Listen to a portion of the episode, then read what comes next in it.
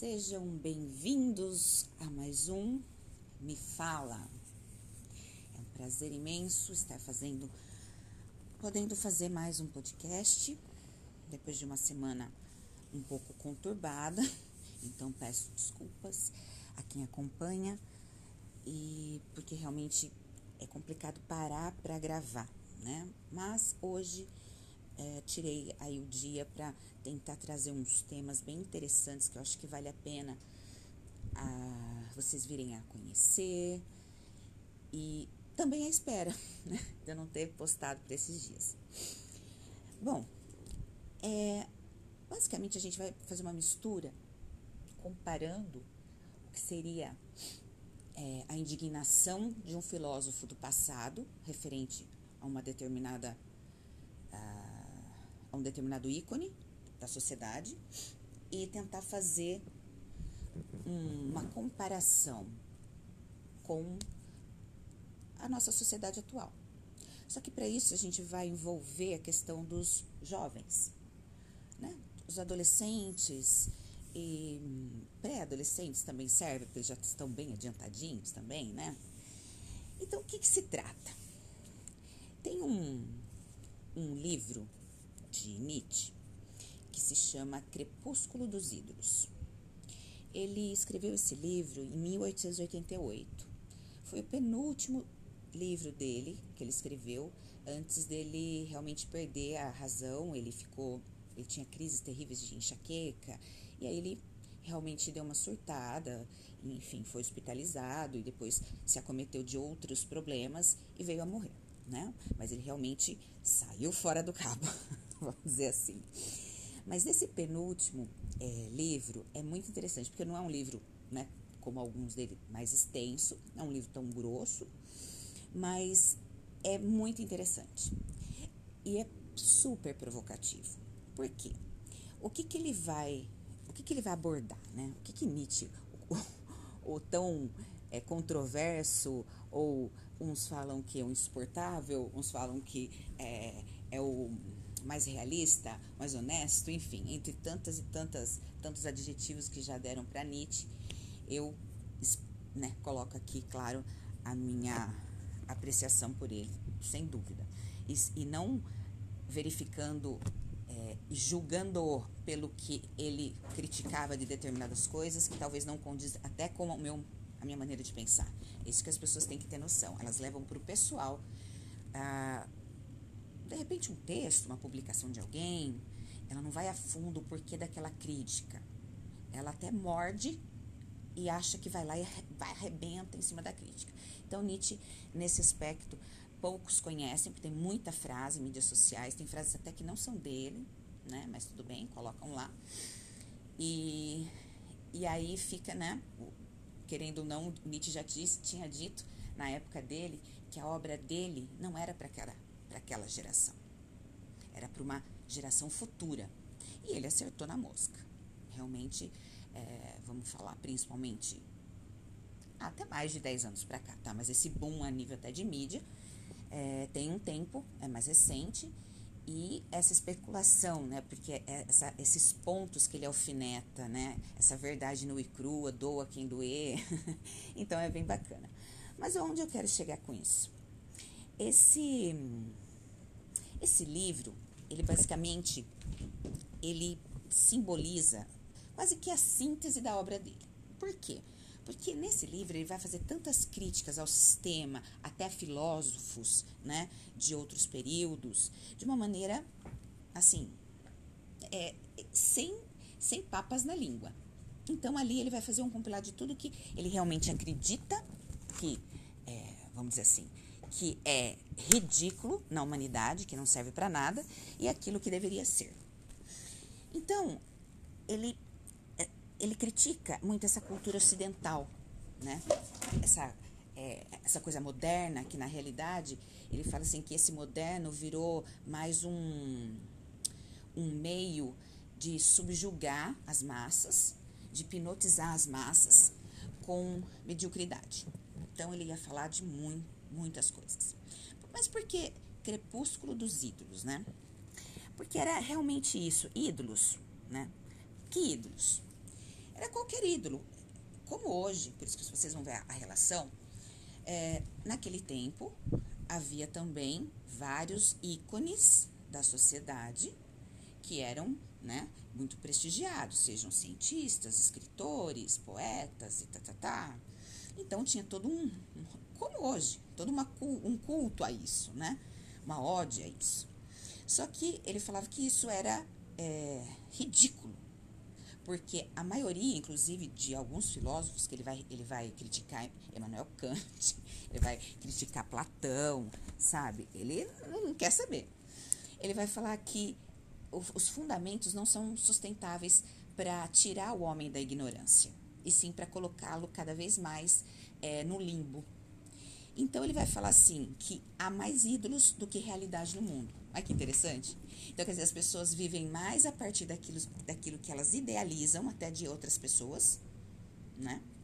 Do, dos próprios idealismos ou dos idealismos de ídolos que elas né, é, se identificam, do que a realidade. A realidade é como se ela estivesse hum, tivesse sido mascarada é, com o que já era na época, né? Ainda era na época, é, vamos dizer assim, uma grande influência, ele religião e, e, todo esse aspecto, a Igreja Católica, tal, mas a gente já tinha aí a, a protestante também.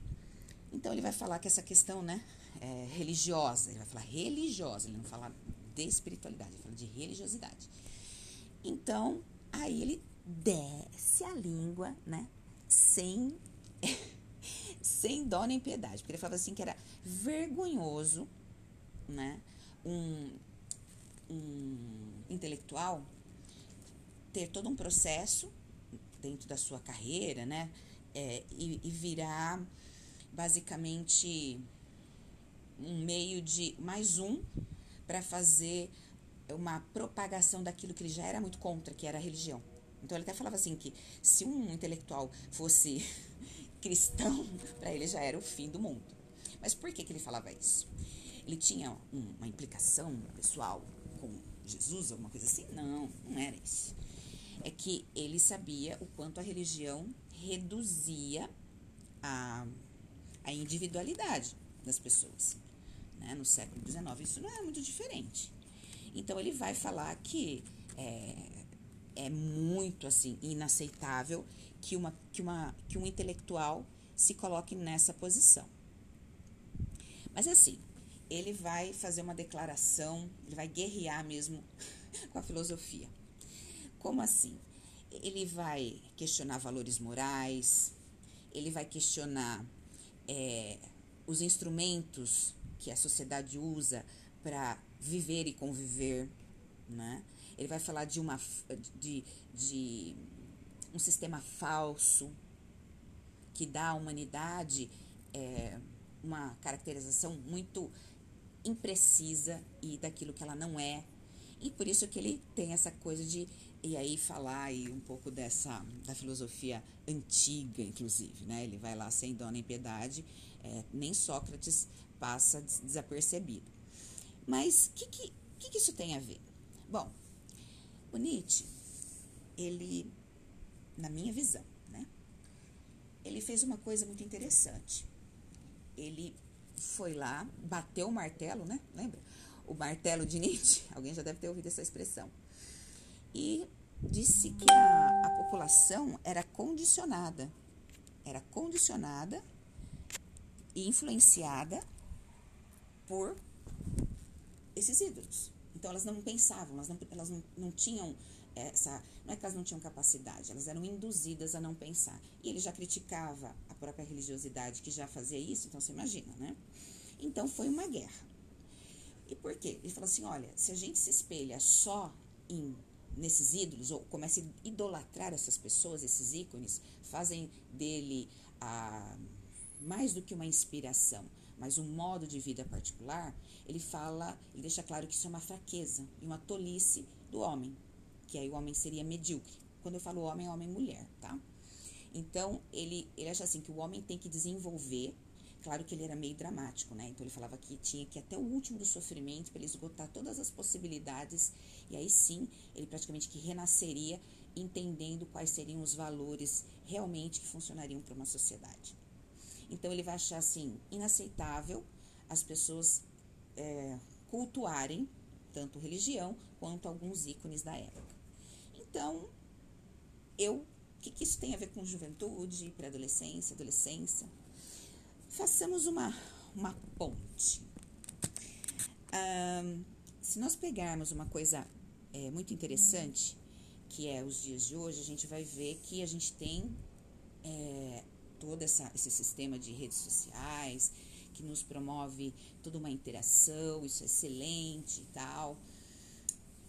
Só que qual é a preocupação, né? O que eu vou falar aqui não é nenhuma novidade, né? Não sou a precursora disso, muito pelo contrário, de questionar até onde isso pode ir, até onde permitir, até onde o que instruir, né, os filhos a fazer, os adolescentes, ou o que começar a divulgar de mais produtivo para que eles tenham acesso a algo realmente relevante.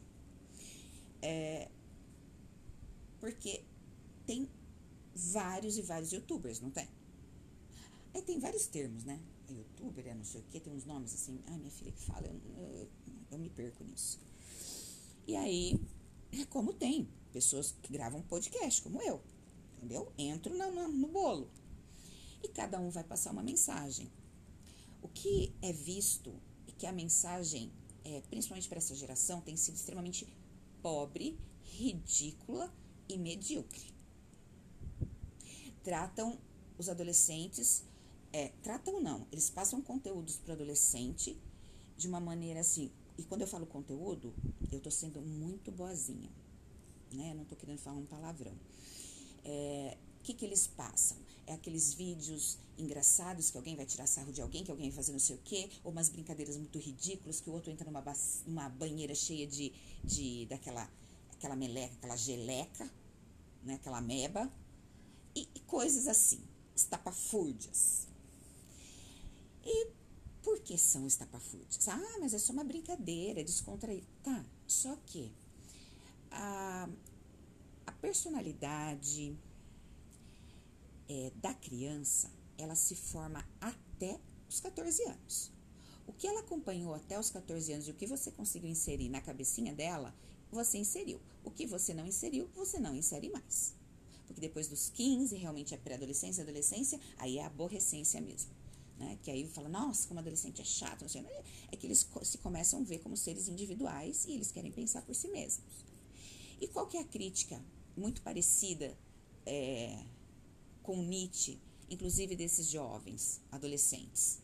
Uma implicância com a religião. Eu que dei aula, falo também pelos meus filhos, uma aversão ao, ao sistema, né? não aos personagens dessa história é, espiritual. E que aquilo não os prende, aquilo, é, todo esse ritual, toda aquela coisa não faz o menor sentido, porque só chegam falando uma informação que ela, ela sai de um, de um contexto que para eles assim a história já não, não faz muito sentido Aí desenrola com um monte de gente falando um monte de coisa, e aí acontece um monte de coisa depois no outro período, e aí aparece um cara legal que prega o amor, depois ele se ferra e, e morre para salvar a humanidade. Eles olham assim, mas que, que, que isso? Aí eles vão achar que é muito pedante. O que também é essa coisa? Vamos rezar, vamos rezar, vamos rezar, vamos pedir a Deus. Eles não têm mais isso. Eles, eles têm mais a ação para eles não é como antigamente, porque eles já não são mais uma geração desse formato, que pensa dessa forma. Então, pode esquecer. Eles não vão engolir isso. Porque eles acham assim: como assim eu vou ficar pedindo para alguém fazer algo para mim? Para um Deus que nem sei se existe, nem sabe onde. Porque eles vão questionar muitas questões. Ah, será que existe mesmo? Ah, não sei o quê. Né? O meu filho fala de energia universal. Ele fala: não, tem uma energia criadora, com certeza, não sei o quê né? A minha filha também. Eu procurei deixar mais aberto possível, porém passando valores e limites nisso. Bom, com isso, os pais reclamam, né?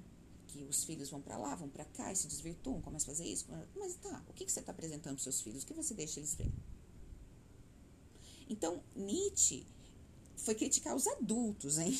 Só que agora, não é que é uma. Aqui é, uma, é um embasamento que o que ele falava lá se encaixa no, no que acontece hoje. Olha que interessante.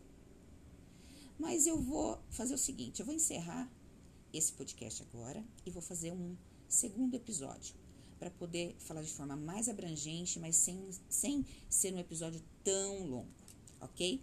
Até já já. Bom, Crepúsculo dos Ídolos, porém o título desse podcast vai se chamar Crepúsculo da Juventude. é, venho retornar aí para complementar a, a narrativa, né? Dessa comparação ou de uma certa analogia com o que Nietzsche falou lá atrás e o que acontece hoje numa determinada. Né, eu selecionei uma faixa etária, mas isso está servindo para os adultos, sem dúvida nenhuma. Tá? É que eu estou dizendo assim que os conteúdos, essa questão de idolatrar ou de seguir e acompanhar e, e, e acha que aquilo é o certo, é muito influenciável nessa idade. Né? Nessa idade vai ser crucial. Isso sem dúvida nenhuma. Então, essa aqui é a diferença básica. Mas isso serve para os adultos, né? Para as crianças grandes, que basicamente também vivem à mercê é, daquilo que o outro vive. E não, não é somente uma inspiração. A pessoa quer ser aquilo. Ela praticamente, quando se olha no espelho, ela não se enxerga mais, ela enxerga a idealização que ela tem daquele formato, que é o da moda, que é o legal, que é o despojado, que enfim, né? Então isso é muito complicado, porque o que, vai acontecendo? Você pode chegar, de repente, aí aos 30 anos, você já veio com esse formato de pensamento, e se tiver muita sorte, você vai ter uma crise existencial, né? É, se você tiver sorte. Se não tiver sorte, não vai ter crise. Ele falou, nossa, mas é bom ter crise? Mas é claro, é com a crise que a gente evolui. Através de uma, um incômodo na vida, no, no modo como a gente vivencia a nossa realidade, que faz com que eu a transforme. Senão, eu vou nascer e morrer com a mesma mentalidade? Não. E a gente sabe que a humanidade só avança após o quê? Grandes catástrofes, grandes episódios. É só olhar para a história, gente. Mas aí a gente fala da educação, né? O povo não sabe nem nada de história. O que, que, vai, que, que, que vai comparar com o que está acontecendo hoje até? Então é difícil, mas eu acredito que tem, tem, tem pessoas que, que chegar nesse podcast é porque chegou, porque, enfim, se identificar, bacana. E quem não gostar, não gostou. Mas eu acredito que vai ser uma, uma galera que, mesmo que não sabe muito, sabe, não lembro, Juliana tal, mas vai procurar saber. Ou já sabe, tá? Mas aqueles que servir a carapuça, pode servir, mas faça isso como incentivo. Vá ter uma crise existencial para você saber alguma coisa, colocar uma, alguma coisa na sua cabeça. Então, feito isso, você tendo uma crise existencial, você se modifica. Você fala, peraí, acho que o formato que eu tô vivendo tá legal.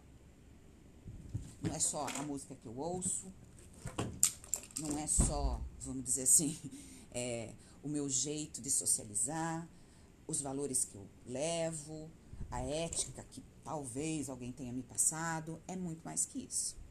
Então, os jovens, eles têm até uma história numa, num livro, gente, é muito engraçada esse livro. Eu levei, é, quando eu dei aula para o ensino médio, eu levei para o ensino médio e para a gente meio que debater ali, né? O livro chama O Dilema de Einstein. O que, que é? Não é que os dilemas que estão lá é do Einstein, tá? Mas tem várias historinhas para você parar para pensar o qual seria a sua reação, tá? E tem umas que vão ilustrar um contexto. Tem uma é, que vai falar, inclusive, é, da resistência que os jovens, que as crianças, é, vão tendo depois de mesmo de serem ali ensinadas, né? né vai, faz, vai à igreja, tá, tá, tá. Não estou dizendo que isso é errado, estou dizendo que acontece. Uma grande parcela faz todo esse percurso. Quando chega na pré-adolescência, muitos olham isso e falam: não quero mais. Isso não faz nenhum sentido. Eu não gosto, não sei o quê. Quem se gosta, gente, pelo amor de Deus, vá. Mas eu estou aqui narrando um fato. Para aqueles que não se identificam, eles vão entrar até em uma crise com essa questão. Por quê? E aí, por que eles vão ter mais aversão ainda? Né? Que muitas pessoas, nossa, essas crianças parecem que não têm não tem religiosidade. Ou se tem extrema, né? Que eu já vi aí algumas vertentes jovens fanáticos, né? Meio complicado também, porque aí passam por uma lavagem cerebral. E dentro dessa, desse ponto lavagem cerebral, tem uma historinha lá que vai falar é, é, de, de dois, dois adolescentes, né? Duas crianças que elas aprendem sobre Deus, as tradições sagradas, né? A, a importância da, da estrutura, as, a, a, as sagradas escrituras, né? Então, é, só que eles moram ali numa periferia. Então, ele também, eles também ensinam a, os filhos a ajudarem, a serem humanistas, né? Mas o que, que acontece? A adolescência está próxima, eles, as, as, os jovens estão próximos uns dos outros. Não vamos levar nem em consideração a pandemia, vamos, vamos até falar que isso não começou hoje, né? Tem um passado. Não, eles não estão. Eles estão em seus celulares tendo diálogos pelo celular, ou, né, mensagem de texto ou áudio. Uh, às vezes até imagem, a imagem de vídeo não, que também irrita, cansa, né? Então é uma coisa assim, muito, muito, muito chocante, porque leva a quê? A extremos dessa. É, esse isolamento que foi se fazendo, esse mundo que foi se fechando. Então, quanto mais eu tenho um melhor celular, mais preparado eu vou estar para estar isolado do mundo. então, é, vai se idealizando o melhor aparelho, da melhor qualidade, para você, inclusive, é, bater banca, tá? Só que isso também é da idade, tá? Não vamos ser também ferro e fogo. E cada um vive no seu universo pessoal. Então não há uma interação. E eles estão vendo o quê? Muitos youtubers, é, enfim, eu falo youtubers principalmente, gente, porque é, tem, tem canais ah, muito, assim, de, um, de, um, de uma quantidade de seguidores muito grande. E se vocês falarem se eu gosto, se eu não gosto, não, eu não gosto. Isso é minha opinião. Para que, que serve? Nada. Ah, vamos falar que num dia muito sem nada para fazer, embora eu não consiga imaginar uma pessoa falar, ai, não tem nada para fazer hoje. Como não? Todo dia tem, pode ter alguma coisa para fazer. Mas aí vai, você pega, coloca lá no canal do fulano, claro que eu não vou falar o nome, né? E você tem umas piadinhas lá ruim, mas que ainda dá uma graça, eles estão se divertindo, tá bom. Só que não é só isso. Eles passam todo um contexto que, embora, né, lembra o RPG, né, aquele jogo, é interessante, mas está criando mais ainda. Então, os nossos filhos ficam assistindo esse pessoal ficar trancado em, seu, em suas vidas fazendo só isso.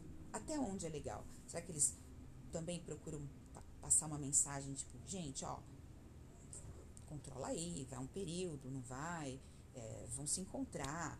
Eu, eu imagino que se houve uma mensagem desse tipo, eu não, nunca ouvi, então eu não vou é, a máxima de que eu tenha o suprassumo da razão. Só que aí, o que que acontece? A, o adolescente vai transferir. Ele já está invocado, que de repente os pais estão falando, você não vai na igreja, você não vai não sei o quê, não sei o quê. Aí o que, ele faz? Ele vai realmente ao oposto disso. Ele vai querer ser o contra. É proposital. É exatamente maquinado pelo adolescente? Não, gente, é um impulso mesmo, mesmo porque os hormônios estão todos lá à flor da pele. E na adolescência eles, eles, eles pensam que eles são imortais. Entende? Então pode ver, eles se arriscam muito. A molecada que brincava antigamente, que tinha outras brincadeiras, pulava em rio. E era, nossa, fazer aquelas brincadeiras loucas, você fala, gente, não morreu de sorte, né? Essa coisa assim. Sorte não, não acredito em sorte. Morreu por, sei lá, não era o dia. Mas é, então, o que, que acontece? Eles vão fazer questão nessa fase de contra os pais. Todos? Não. Primeiro, não conheço todos, mas, mas tem uma boa parcela que eu conheço, que eu acompanhei durante alguns anos lecionando, como também atendendo e tendo filhos, para então eu tenho alguma experiência para poder é, falar isso. Então, praticamente, é, mudaram os ídolos, que faz aquilo que o Nietzsche falou. Ele vai falar que, que é, esses ídolos, eles eles não têm nem instrumentos e valores morais é, eficientes. Na realidade, são ineficientes ou é uma falsidade, né? Para, inclusive, tentar dar norte para a humanidade. Entende? Então, a crítica de Nietzsche era isso. Gente, vocês estão prestando atenção nisso aí, mas vocês não têm opiniões próprias? Vocês, vocês acreditam mesmo nisso? É, é assim que vocês vão levar a vida? Então ele caía em cima mesmo, né? Então, por que, que ele falava mais ídolos?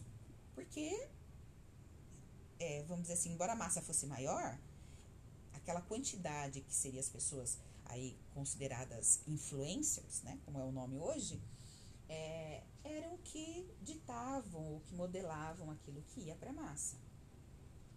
E aqui a gente não pode falar muito, muito diferente. É, há mais ídolos do que qualquer outra coisa atualmente. Até onde é bom, até onde é ruim. Cada um mede.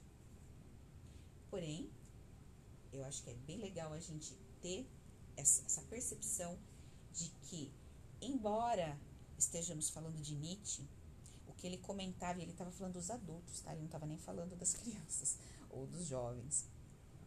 A gente consegue fazer uma ponte com a situação atual, embora sejam tempos totalmente diferentes. Por isso que Nietzsche é muito atual, né? E para a época dele foi, foi um desastre. Porque ele tem essa coisa de provocar mesmo, mas ele não, ele, mas ele tem fundamento. E quem interpreta, claro que tem os críticos que não, tem os que vão falar contra, mas você vai acompanhar, pode ver artigos de vários críticos ou livros escritos sobre Nietzsche de algum é, de alguma obra dele dando toda uh, uma explicação do que ele quis dizer com aquela obra. E aí a pessoa fala assim, nossa, então eu imaginei que era isso. Nossa, não é nada, ele queria aquilo, não, não, não, entendeu? Então, é, ler Nietzsche na íntegra, por exemplo, o livro Assim Falou Zaratrusta, é complicadíssimo. É um, é um livro de queimar a cabeça. E se não tiver discernimento, primeiro vai achar que é uma merda. Né? Vai fazer, mas o que, que esse cara tá falando? Que ele quer dizer com isso? Ainda mais a linguagem também. Mas é um baita de um livro. Só que eu conheço um jovem, inclusive de 18 anos, que já leu e a gente debateu em sessão. Nossa, foi muito legal. Eu fiquei, putz, a esperança. Existe esperança. Então, gente, é, basicamente é isso. O que eu quero deixar com essa mensagem é o que, que a gente idealiza hoje a nível até de idealização pessoal. Em que eu me, me inspiro? No que eu me inspiro é, agrega, traz alguma coisa legal? Se sim, beleza. Se não, cuidado.